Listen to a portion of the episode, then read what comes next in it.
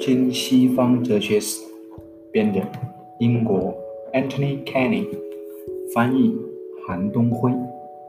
第五章：从密尔到威根斯坦作者 David Pierce，、Anthony Kenny。第八节：维也纳学派。在二十世纪三十年代，维也纳学派的逻辑实证主义哲学家把逻辑哲学论的思想用于反形而上学。一九二二年，在史里克被任命为维也纳大学科学哲学教授之后，维也纳学派就围绕他逐渐发展起来。其中成员包括哲学家、数学家和科学家，其中有魏斯曼、卡尔纳普和纽拉特。一九二九年，在布拉格的一次会议之后，维也纳学派发表了名为《科学的世界概念》维也纳学派的宣言。把反形而上学的哲学纲领奉为神圣。这部纲领部分内回应马赫的实证主义。马赫曾参与到反形而上学的斗争中，视之为科学过失的前身。维也纳学派的思想发表于在创刊于1930年的《认识》杂志上。该杂志由卡尔纳普和柏林大学的赖辛巴赫联合编辑。在史里克被一名精神失常的学生枪杀之后，迫于政治压力，该学派于1939年宣告解体。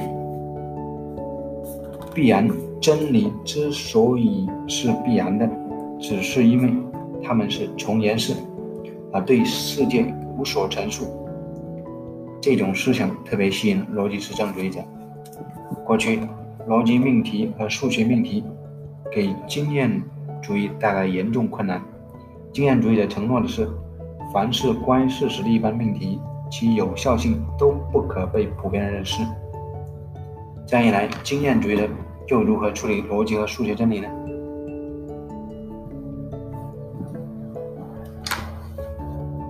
极少有人愿意像密尔那样否认此类命题的必然性，而承认它们是必然的，但非事实性的。这一观点呢？吸引力要大得多，这就使得实证主义者把彻底的经验论与数学真理的必然性调和起来，让他们随心所欲地攻击形而上学。这一攻击中最强大的武器就是实证原则。该原则最初形式规定命题的意义在于它的实证方式，这种意义使他们把。无法通过实证实验验证或证伪的一切陈述，都当作无意义的陈述排除在外。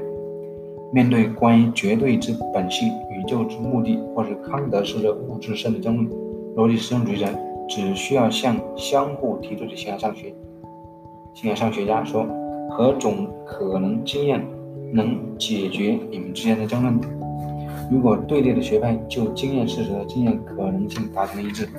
那么他们给不出任何答案，而他们的相互冲突的陈述也被表明是无意义的。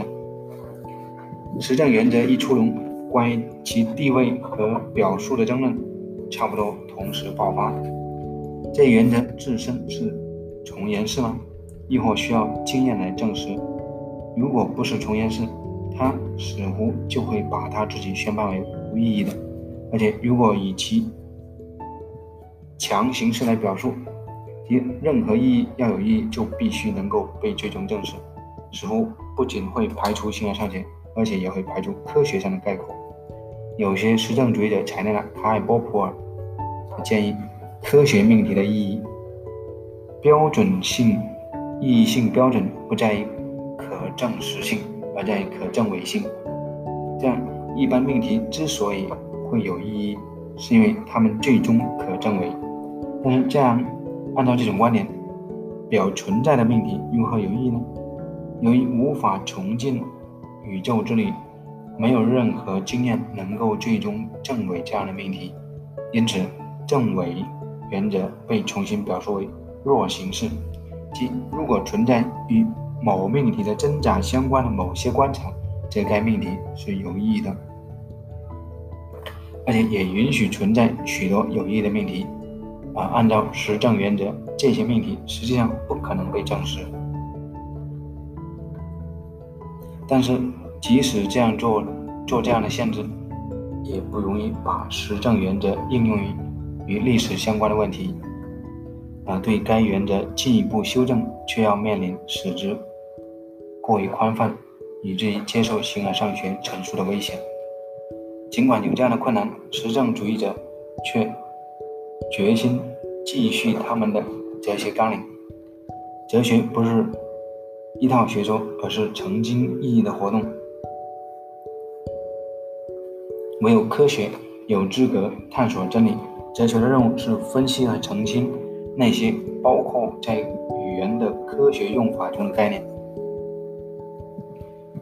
如此可以保护科学家远离堕入形而上学的危险。哲学与逻辑同一，哲学家陈述是隐含的重言式。在澄清科学语言的过程中，哲学家必须表明一切经验陈述如何以真值含象的方式从基本陈述或基本基础中建立起来。当前紧张，我们能够明白复杂经验陈述如何从基本陈述出发构成，我们就能够理解复杂陈述。按照卡尔纳普在《世界的逻辑结构》中说明，这些陈述要成为对经验的直接记录。要了解哪些经验会使我们接受或拒绝特殊的基本句句子，我们就要借助实证原则理解句子的意思。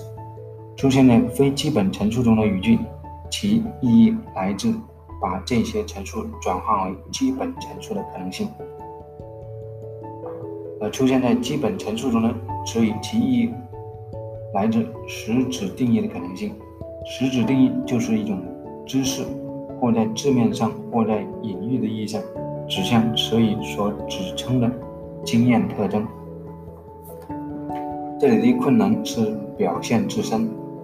基本陈述所记录的几乎是每个个体私有处。如果意义取决于可证实性，而证实又是根据我独自经验的心理状态，那么我如何能够理解他人的意义？史里克试图通过区分形式与内容来回答这个问题。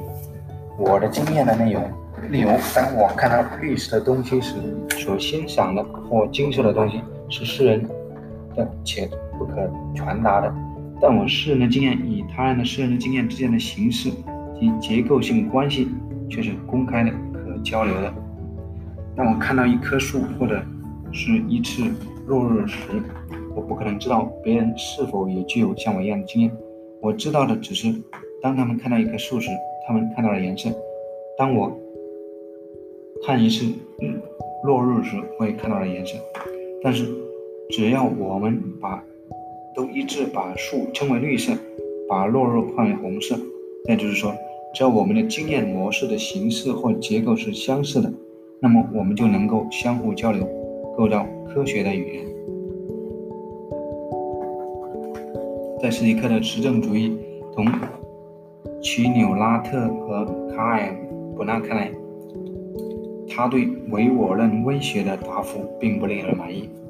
但是，他们接下来提出的解决方案，在其他人看来也同样缺乏说服力。对这一问题最富有洞察力的处理，出现在维特根斯坦的后期著作中。维特根斯坦曾一度与维也纳学派联系紧密，但从二十世纪三十年代末开始，他与逻辑实证主义就逐渐分道扬镳。